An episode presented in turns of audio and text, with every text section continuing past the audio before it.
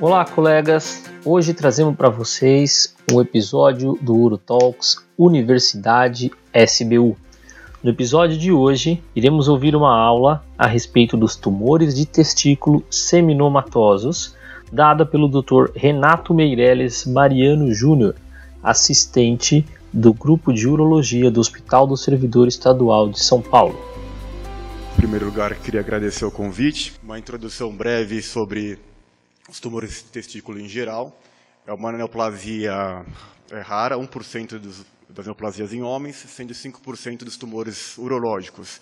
Ela, frequ... ela, frequentemente acomete pacientes entre 20 e 40 anos de idade. O tumor histoló... o tipo histológico mais comum é de células germinativas, sendo que tem aí um pequeno domínio do seminoma sobre o não seminoma. A incidência vem crescendo mundialmente, principalmente porque se faz hoje em dia um diagnóstico mais precoce do seminoma localizado. De modo geral, 10 a 30% podem se apresentar inicialmente de forma metastática. De forma geral, existe uma mutação do braço curto no cromossomo 12 e são tumores que são bem quimiosensíveis à cisplatina. Né? Como a gente sabe, é, a incidência é maior em pacientes da raça branca, caucasianos. Então a gente vê que os países nórdicos são os mais acometidos. No meio do caminho temos os hispânicos e entre os negros são as menores incidências. Quando a gente estratifica entre seminoma e não seminoma, a gente vê que o pico do não seminoma ocorre de uma maneira mais precoce, na terceira década de vida, e já o do seminoma lá pela quarta década de vida. Para ambos, os fatores de risco são os mesmos. A criptorquidia, né, uma disfunção genital, aumenta a chance em 4 a 6 vezes em relação à, população comum. Também está relacionado infertilidade, subfertilidade, a neoplasia intratubular intersticial, que costuma ser a origem da grande maioria das displasias germinativas. A única exceção é o seminoma espermatocítico. A história familiar, né, parentes de primeiro grau, no caso do pai ter antecedente, aumenta o risco em cerca de quatro vezes e em irmão chegando até 12 vezes. E a questão do tumor contralateral, lembrando que se o paciente teve um tumor numa fase mais precoce, a chance de desenvolver tumor no testículo contralateral aumenta progressivamente. Falando agora um pouco sobre o seminoma, o tópico da aula, né, a maioria, como foi visto, é diagnosticado entre quarta e quinta décadas de vida. A necrose é focal, ao contrário do não seminoma, que tem áreas de, maiores de necrose. As células tipicamente têm núcleos poligonais. Existe a presença de infiltrado de linfócitos. Na análise imunohistoquímica, o padrão é negativo para CD30 e positivo para C117 e fosfatase-alcalina placentária. 15% podem se apresentar como doença não localizada ao diagnóstico.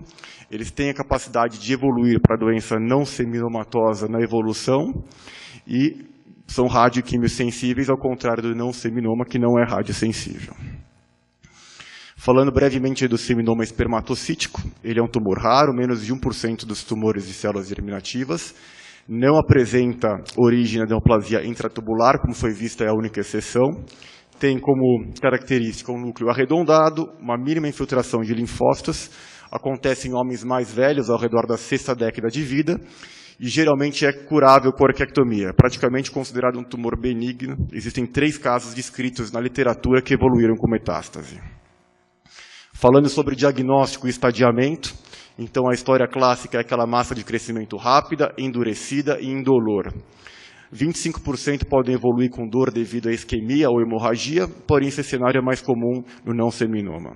A ultrassonografia é o padrão ouro, com quase 100% de sensibilidade, e nos casos do seminoma geralmente vão evidenciar massas hipoecóicas e homogêneas.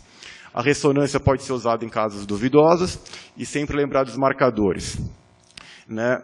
Por padrão, o seminoma não expressa alfa-fetoproteína, e até 30% dos casos, se tiver células do sincício trofoblástico, pode ter elevação do beta-HCG. Já o DHL, em ambos os tipos, está relacionado ao volume tumoral. O estadiamento. O estadiamento é feito com tomografia de abdômen, com uma sensibilidade ao redor de 80% para linfonodos. Lembrando que linfonodos maiores que 5 milímetros em seu maior eixo, se tiverem topografia dos grandes vasos, já tem que ser olhado com mais cuidado. A tomografia de tórax para avaliação de linfonodos, pulmão e pleura, e a tomografia de crânio, se houver sintomas clínicos, ou beta-HCG maior que 10 mil, aí geralmente é mais no cenário do coriocarcinoma, em que a disseminação é hematogênica. Por via de regra, o tratamento inicial deve ser feito com orquiectomia radical por via inguinal. Então, tentando agora exemplificar, a suspeita do tumor de testículo, né, o aumento do volume testicular, nódulo, sempre realizar ultrassom de do, com Doppler da bolsa e marcadores. Ultrassom normal, marcadores normais, paciente vai para segmento.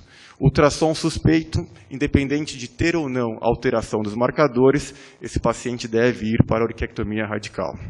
Sempre por via inguinal, e nunca esquecer de conversar com o paciente sobre uma provável criopreservação de sêmen e a questão de uma prótese testicular no mesmo ato.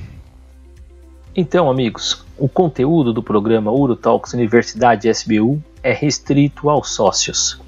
Para ter acesso a esse episódio completo e a conteúdos exclusivos, como os arquivos de slides das aulas, acesse a área do associado em www.sbu-sp.org.br.